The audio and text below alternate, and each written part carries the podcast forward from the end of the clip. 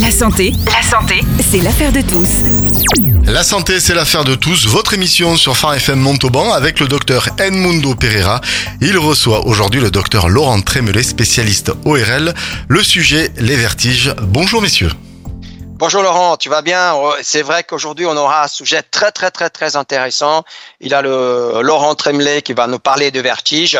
Alors Laurent, merci beaucoup de ton temps et euh, de ta disponibilité. Est-ce que avant qu'on commence à attaquer les questions, est-ce que toi tu peux te présenter? Oui, euh, bonjour Edmundo, euh, bonjour à toutes les auditrices et à tous les auditeurs. ben oui, effectivement, je suis médecin ORL euh, en profession libérale et j'exerce à la clinique ORL ophtalmologique du docteur Honoré Cave à Montauban depuis maintenant 20 ans. Euh, alors après une longue période donc d'activité chirurgicale, ben, il y a cinq ans, euh, j'ai découvert euh, par hasard le monde du vertige. Et puis je sais pas ce qui est arrivé. J'ai été brutalement inspiré donc par l'oreille interne. Et puis depuis, je suis devenu un passionné. J'ai pris mon moto de pèlerin, j'ai parcouru la France pour ma formation. Et puis j'essaie maintenant ben, de faire part aux patients de mes connaissances et de créer une unité de prise en charge de vertige dans notre structure. C'est parfait. Bon, on a la personne idéale pour répondre. Déjà, pour commencer la première question, est-ce que tu peux définir euh, les vertiges?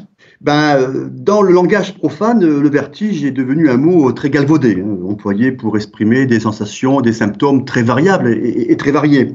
C'est pourquoi il est très important pour nous, praticiens ORL, mais également généralistes, d'écarter dès le début de notre interrogatoire ce qu'on appelle les faux vertiges je donnerai comme exemple bah, les phobies, euh, les fous visuels, euh, les étourdissements, euh, puis également les malaises avec ou sans perte de connaissance, comme l'hypoglycémie, la syncope vagale, l'hypotension orthostatique, mais des malaises qui parfois peuvent masquer de réelles urgences autres comme la syncope cardiaque ou l'accident vasculaire cérébral. De ce fait, au sens médical strict du terme, le vertige vrai, c'est-à-dire le vertige ORL, correspond à une illusion de mouvement, soit donc de l'environnement par rapport au patient, c'est le décor qui tourne, soit du patient euh, par rapport à l'environnement, c'est-à-dire c'est le patient qui tourne autour des corps. Alors ces vertiges sont le plus souvent rotatoires, mais ils peuvent être également linéaires. C'est par exemple bah, le patient qui va être brutalement aspiré donc vers le sol.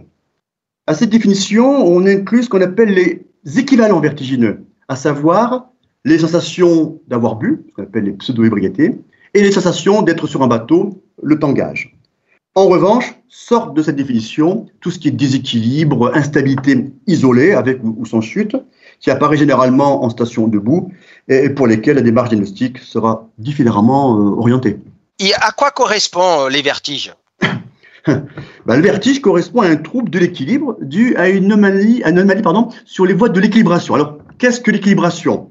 Alors, moi-même mélomane et passionné de musique classique, j'oserais comparer l'équilibration à une mélodie issu d'une partition avec deux rangées de notes, une rangée pour la stabilité du regard et une rangée pour le maintien de la posture. Et c'est une partition qu'on a en fait élaborée, adaptée, construite tout le long de notre vie à partir de nos premiers pas. Et une copie est soigneusement conservée par le compositeur, quel cerveau? Alors cette partition, elle est dirigée par un chef d'orchestre, avec dans une main, vous imaginez, le tronc cérébral, le vestibulaire pour être plus précis, et puis dans l'autre main, le cervelet. Alors quels sont les, acteurs de cette partition? Alors, dans un orchestre symphonique, je rappellerai qu'on a au premier plan les, cordes, puis les vents, puis les percussions. Et bien, dans l'équilibre, on a au premier plan la vision, qui est un élément très important pour le repérage de la verticalité et de l'horizontalité dans l'espace. Puis ensuite, on a l'oreille interne, qui, elle, va être notre fil à plomb, c'est-à-dire le capteur de gravité, et un capteur également donc de mouvement rotatoire et linéaire du corps et de la tête. Et puis au fond de l'orchestre, on a ce qu'on appelle la proprioception. Alors pour donner une définition au simple, je dirais que c'est la prise de conscience volontaire ou involontaire, à tout moment, de, la position, de, notre corps immobile ou en mouvement. Alors dès lors que un des instrumentistes joue une fausse note ou que le chef d'orchestre pète les plombs, eh ben ça sonne faux. La mélodie devient dissonante le cerveau ne comprend plus, il est perturbé, et eh bien dans ce cas-là, c'est le vertige, c'est le déséquilibre, c'est les vomissements, euh, l'anxiété, etc. Alors pour, euh, j'espère ne pas vexer euh, certains auditeurs mélomanes, ben, je dirais qu'on passe du bac au Pierre Boulez. bon, c'est vrai que c'est, c'est soit disant comme ça, c'est une très très très belle symphonie. Hein. Est-ce que tu peux dire aux nos auditeurs, nos auditrices, nos auditeurs, quelles sont les causes des vertiges? Ouh là là, elles sont nombreuses, hein, et bien naturellement, il est inutile de les énumérer toutes ici. Hein. En pratique, on distingue les vertiges périphériques et les vertiges centraux. Alors, les vertiges périphériques, ça concerne l'oreille interne, et puis également le câble qui l'unit au cerveau qu'on appelle le nerf, vraiment le nerf vestibulaire. Alors, les principales causes d'affection d'oreille interne sont le vertige paroxystique positionnel bénin, l'illustre, enfin, les illustres cristaux, je dirais, la ménière qui est si euh, redoutée, on a également les atteintes inflammatoires et infectieuses de l'oreille qu'on appelle les labyrinthites. On a également les traumatismes, notamment les fractures du rocher. Et puis les fistules périlymphatiques. Alors j'appelle ça, moi, euh, c'est la fuite d'huile de moteur au niveau de l'oreille interne. Alors concernant le nerf, on va retenir essentiellement les tumeurs dont le neurinome acoustique que tout ORL traque. Alors c'est une tumeur qui est bénigne, mais qui est mal placée et qui peut se développer également dans l'oreille interne. Et puis, autre euh, vertige concernant le nerf, on a ce qu'on appelle les attaques inflammatoires d'origine virale, c'est-à-dire la névrite. Alors, les vertiges centraux, eux, ben, on va les, euh, comment dire, on va distinguer trois grandes catégories. On a les tumeurs, les accidents vasculaires, la migraine, et j'ai oublié un quatrième, euh, un quatrième volet, les pathologies inflammatoires telles que la sclérose en plaques. Mais à part, je citerai ce qu'on appelle les pseudo-vertiges liés à un défaut d'interprétation euh, des informations véhiculées au compositeur, hein, je rappelle le, cerveau, qui est devenu hypersensible. Là-dedans, on va mettre à nouveau la migraine, la dépendance visuelle, l'anxiété, et puis une entité qui a été tout récemment décrite et qui est encore méconnue, qu'on appelle le déséquilibre postural perceptuel persistant. Parfait. C'est vrai que c'est euh, complexe quand même comme pathologie. Euh, et euh, on a l'impression quand même que c'est plutôt les personnes, les adultes qui ont ce type de maladie. Mais est-ce qu'un enfant peut avoir des vertiges? Bah, Le vertige se voit à tout âge. Avec chez l'enfant certaines particularités. Un, c'est extrêmement rare. Deux, deux, des symptômes parfois trompeurs. C'est brutalement un enfant qui se met à vomir, c'est un enfant qui arrête son activité, un enfant qui pâlit ou qui chute brutalement. Trois, euh, c'est un examen clinique ben, qui est rendu difficile euh, ben, parce que c'est un enfant, il faut le mettre en confiance. Donc c'est chronophage et parfois même acrobatique, il faut, faut l'attraper. Et, quatre, ben, des causes qui sont, elles, dominées par la migraine, les troubles de, les troubles de convergence oculaire, euh, avec, euh, qui est en explosion, donc avec maintenant euh, toutes les tablettes. Hein, et puis ensuite, ce qu'on appelle le vertige paroxystique bénin. Je vais pas insister, mais ça n'a rien à voir avec le vertige paroxystique positionnel bénin, c'est-à-dire donc les cristaux, qui sont exceptionnels chez l'enfant et généralement dus à un traumatisme crânien. Enfin, petit 5, la pathologie tumorale, naturellement, c'est la crainte de tous les parents, c'est la crainte de tous les médecins. En fait, c'est extrêmement rare. C'est à peine 1 à 4 donc, de la population dans la littérature médicale c'est plus souvent une instabilité, et puis généralement, je dirais même que c'est constamment associé à des signes neurologiques. D'où l'importance pour l'ORL d'avoir une collaboration en cas de doute avec un neuropédiatre. Quand euh, on doit s'inquiéter des vertiges Alors, devant un vertige brutal, même isolé, hein, bah, la crainte du praticien, dans l'ORL et du généraliste, bah, c'est l'accident vasculaire de la fosse cérébrale postérieure. C'est la seule urgence vitale en matière de vertige. Alors, quand est-ce qu'on va y penser? Bah, D'abord, le terrain. Hein, l'âge supérieur à 105 ans, pardon pour certains auditeurs, euh, qui présentent donc des facteurs de risque vasculaire comme bah, l'hypertension, le diabète, le cholestérol, le tabac, le stress, euh, très actuel, euh, et l'hérédité. On y pensera également donc devant des céphalées, mais des céphalées inhabituelles, hein, violentes et qui très souvent inaugurent la crise vertigineuse. Et puis ensuite viennent ce qu'on appelle les symptômes qui vont d'emblée orienter vers le système nerveux central, alors, je citerai par exemple une faiblesse dans un membre, des engourdissements, des fourmillements au niveau d'une hémiface ou d'un hémicorps, une difficulté pour parler, une difficulté pour avaler, un hoquet aussi, c'est très significatif. Donc, euh, une maladresse d'une main, c'est le patient qui, bah tiens, il a une difficulté pour boutonner sa chemise ou alors pour écrire. Et puis, un signe très important, c'est ce qu'on appelle nous praticiens la taxi, pour nos auditeurs, c'est une instabilité majeure le patient est incapable de tenir debout et il est incapable de tenir assis dans son lit. Par exemple, la névrite vestibulaire, bon, le patient n'est pas bien, il vomit, mais il tiendra toujours debout. Le patient qui a une ischémie cérébelleuse, par exemple, il ne tiendra pas debout. Ça, c'est un signe extrêmement important. Donc, en résumé, tous ces symptômes doivent faire consulter en urgence auprès de son médecin, auprès de son ORL ou un service d'urgence avec à proximité une, unité de prise en charge euh, donc, des euh, neurovasculaires. Est-ce que tu pourras euh, décrire à, nos auditeurs c'est quoi un nystagmus? Alors, le, nystagmus, c'est le signe clé que recherche l'ORL lors de son examen clinique. En fait, comme je disais précédemment, c'est la fausse note dans la partition qui gère la stabilité du regard.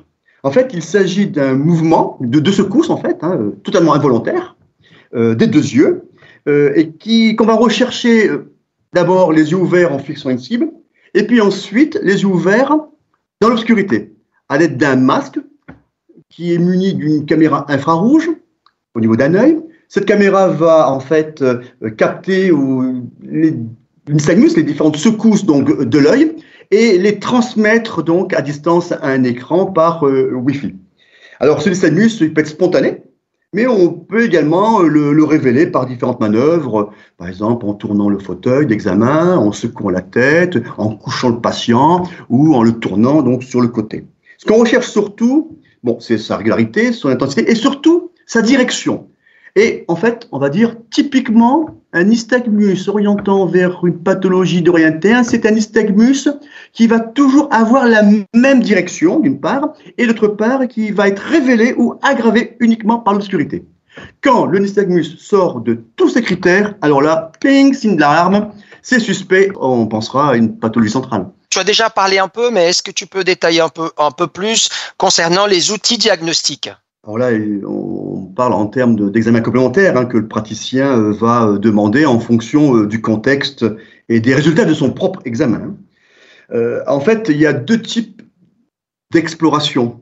il y a les explorations fonctionnelles et l'imagerie. Alors les explorations fonctionnelles, elles visent en fait à objectiver le dysfonctionnement d'un ou plusieurs constituants de l'oreille interne.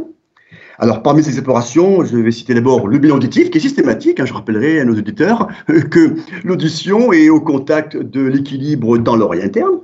Ensuite, on a ce qu'on appelle la vidéonystagmographie. En fait, ce n'est que l'enregistrement sur papier, ou sur ordinateur plutôt, euh, graphique, du nystagmus. Et euh, qu'on va parfois rechercher euh, par des tests sensibilisants, comme les tests cinétiques en tournant le fauteuil, ou des tests caloriques, euh, si redoutés avec euh, naturellement donc, la vulgarisation de Google. C'est-à-dire on injecte de l'eau froide puis de l'eau chaude dans l'oreille, on regarde comment l'oreille réagit et on regarde s'il y a une différence de réponse nystagmique entre deux côtés. Autre examen, les potentiels évoqués autolytiques, je ne vais pas insister, mais en fait, sachant qu'il y a des examens pour explorer les cristaux, les petits cailloux, on en parlera peut-être plus tard. Et puis, euh, on a ce qu'on appelle le Video Head Impulse Test, qui est un examen qui consiste donc à apprécier la capacité d'un patient à garder son regard devant une cible fixe devant lui, alors qu'on va imprimer à sa tête des petits mouvements rapides de faible amplitude, et ça dans les différents plans donc de, des différents plans de chaque canal annexé à l'oreille. Alors le deuxième grand volet des explorations fonctionnelles, ben, c'est l'imagerie, largement dominée par l'IRM, toujours avec injection le scanner étant euh, réservé à des cas plus, rares, donc euh, les vertiges après une opération sur l'oreille, après une petite chronique euh, ou, après une, fracture de, rocher. ce qu'il faut retenir, c'est l'actualité, la grande évolution récente de l'IRM, c'est que maintenant on fait ce qu'on appelle des IRM retardés. Lorsqu'on fait une IRM, une première IRM, on fait une injection et puis on fait les séquences. L'IRM retardé, euh, on fait l'injection et on fait l'IRM 4 heures plus tard. Et en fait, on permet ainsi enfin d'objectiver euh, ce qu'on appelle les hydrophes, les dilatations de l'oreille interne, euh, qui en fait sous-tendent ce qu'on appelle les manières. C'est vrai que tu as déjà parlé un peu, mais est-ce que tu peux décrire d'une façon un peu plus détaillée les vertiges en position paroxystique bénin, le fameux VPPPB oui, les fameux cristaux, on en, parlait, on en entend parler à toutes les consultations. Docteur, j'ai les cristaux hein, quand on rentre en salle. Donc, euh, en fait, c'est vrai, c'est le vertige le plus fréquent. Hein, c'est environ 40% euh, donc euh, des, des, vertiges. Alors, pour moi, c'est le vertige mécanique par excellence. C'est l'histoire, en fait, de petits cailloux qui sont normalement présents au fond d'une petite boîte dans l'oreille interne. Des petits cailloux qui sont là, en fait, pour capter la gravité et capter les déplacements linéaires de la tête et du corps. Euh, c'est grâce à ces cristaux, Edmundo, euh, que si tu prends le train et que tu fermes les yeux, ben, tu sais que le train recule. Ou que si tu prends l'ascenseur et que tu fermes les yeux, ah ben, l'ascenseur monte. Donc c'est grâce à ces cristaux. Et pour des raisons encore inconnues ou parfois après un traumatisme crânien, eh ben, ces petits cailloux, eh ben, ils vont se détacher. Ils vont se, ils vont flotter dans les liquides de l'oreille interne. Ils vont pénétrer dans un des canaux annexés à la petite boîte. Et puis alors, quand on va bouger la tête, quand on va se baisser, quand on va se euh, coucher, quand on va s'allonger sur le côté, dans un premier temps, ces cristaux ben, vont suivre le mouvement. Et puis ensuite, dès que le mouvement s'arrête, eh ben, les cristaux, de par leur gravité, vont faire le sens inverse, ils vont redescendre. En fait, c'est un roulement à billes. Hein. Et en descendant, ils vont entraîner avec eux tous les liquides, ils vont stimuler l'oreille interne, induire un faux vertige, et puis tu vas s'arrêter au bout de quelques secondes, voire une minute, lorsque les cristaux ben, redeviendront immobiles. Donc, c'est un vertige positionnel, c'est un vertige qui apparaît au changement de position. Et habituellement, bah, puis habituellement, on dirait que quasiment tout le temps, c'est un vertige qui apparaît la nuit ou au lever, en se couchant, en se levant, en se tournant. Mais ça peut également arriver la journée, notamment en levant la tête. C'est par exemple mamie euh, qui veut prendre son linge, ou alors en baissant la tête, bah, c'est papy qui veut ramasser euh, la mauvaise herbe dans son jardin. Alors, euh, le diagnostic, lui, il est confirmé par des manœuvres qui visent à reproduire le mouvement qui crée le vertige. Je ne vais pas rentrer dans le détail. Et le traitement, alors là, c'est ce qu'on appelle les manœuvres libératoires. Ce sont des manœuvres qui vont, en fait, chercher à aider les cristaux, les petits cailloux, à trouver la porte de sortie, à réintroduire la petite boîte avant d'être totalement éliminés. Alors, avec un taux d'efficacité euh, de 80 à 90 après une, voire euh, deux séances. Hein.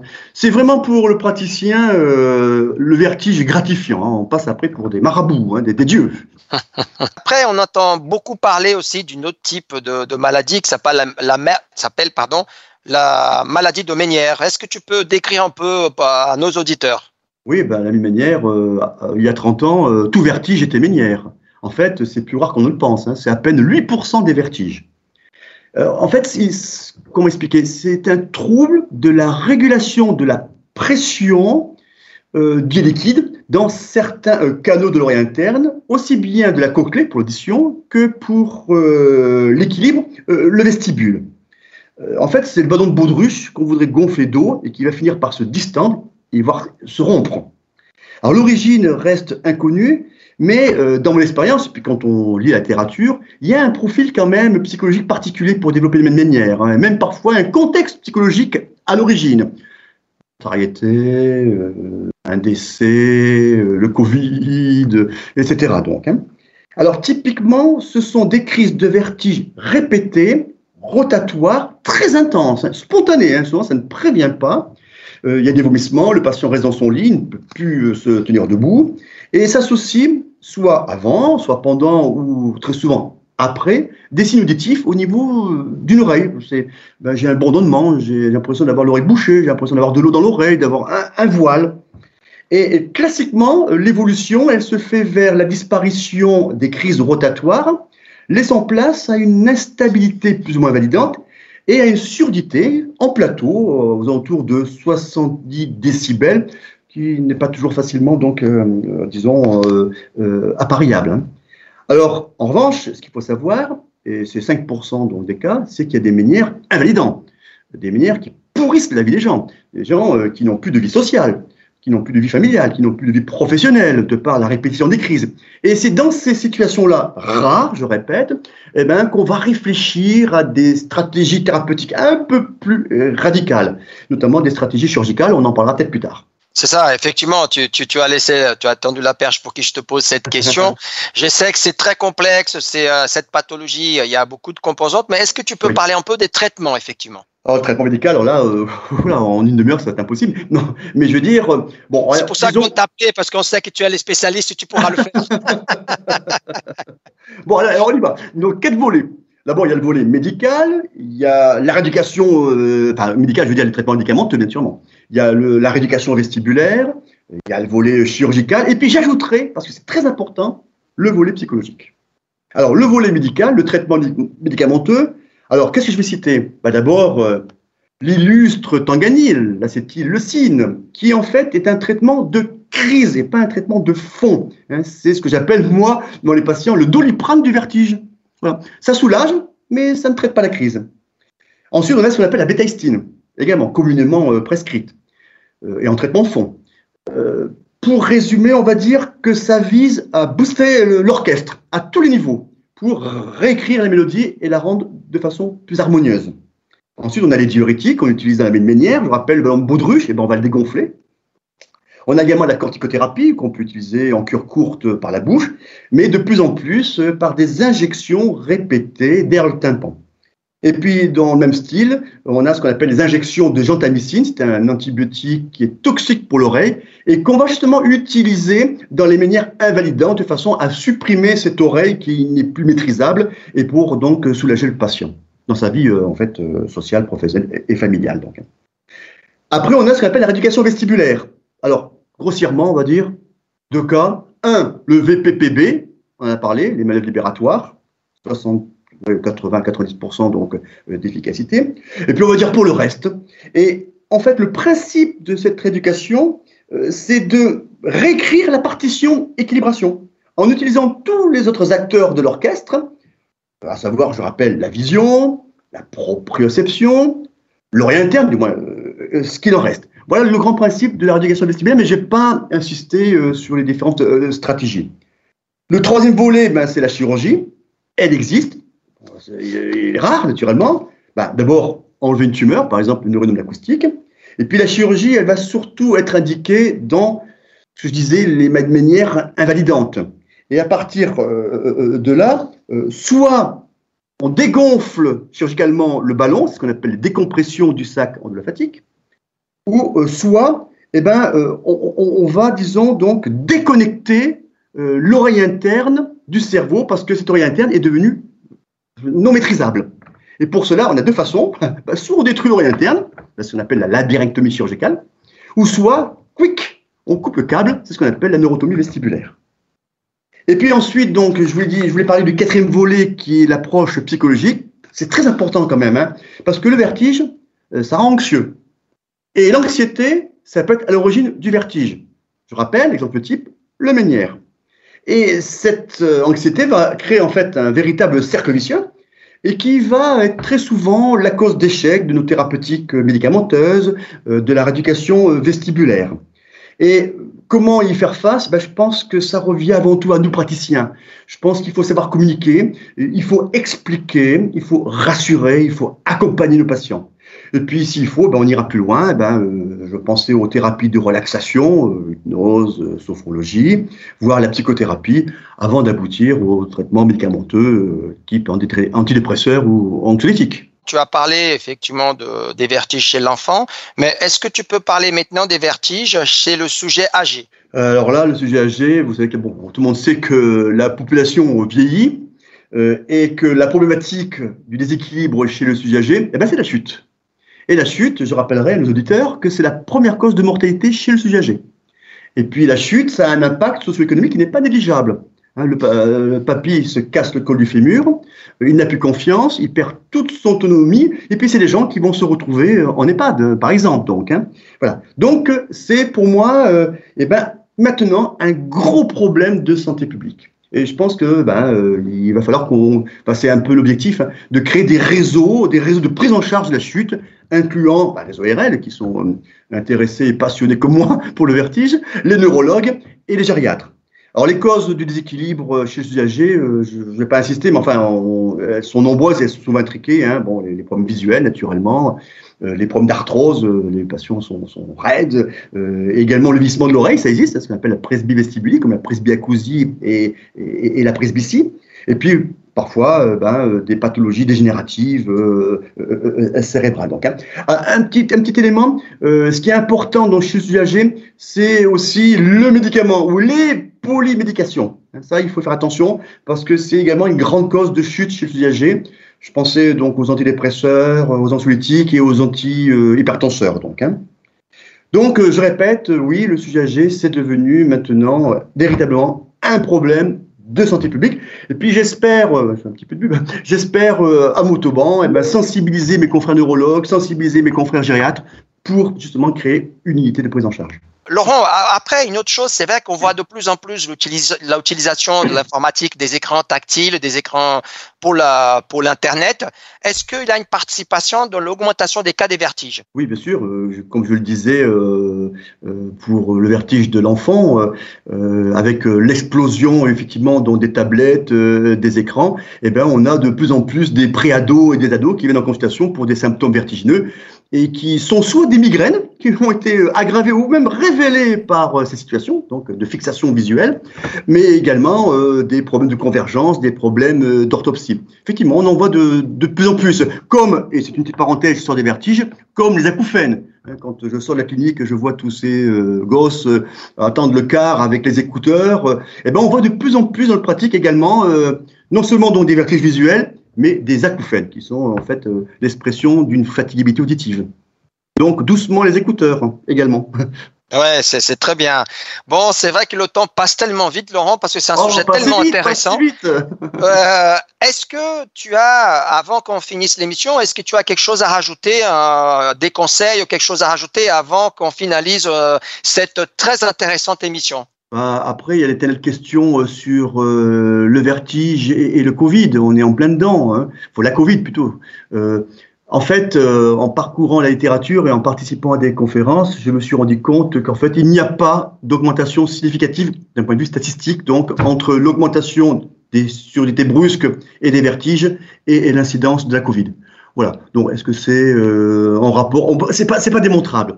En revanche, on a des vertiges ou des sensations, disons, pseudo-vertigineuses qui font partie de la définition de ce qu'on appelle les syndromes de Covid long. Ça, c'est sûr. Bon, Laurent, je sais que tu es quelqu'un très occupé. Un grand merci de ta Oh, écouter la musique.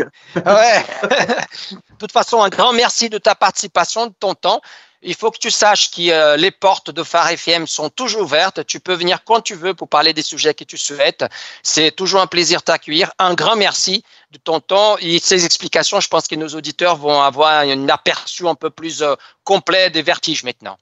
Merci à vous tous, merci à toutes les auditrices et à tous les auditeurs et à très bientôt.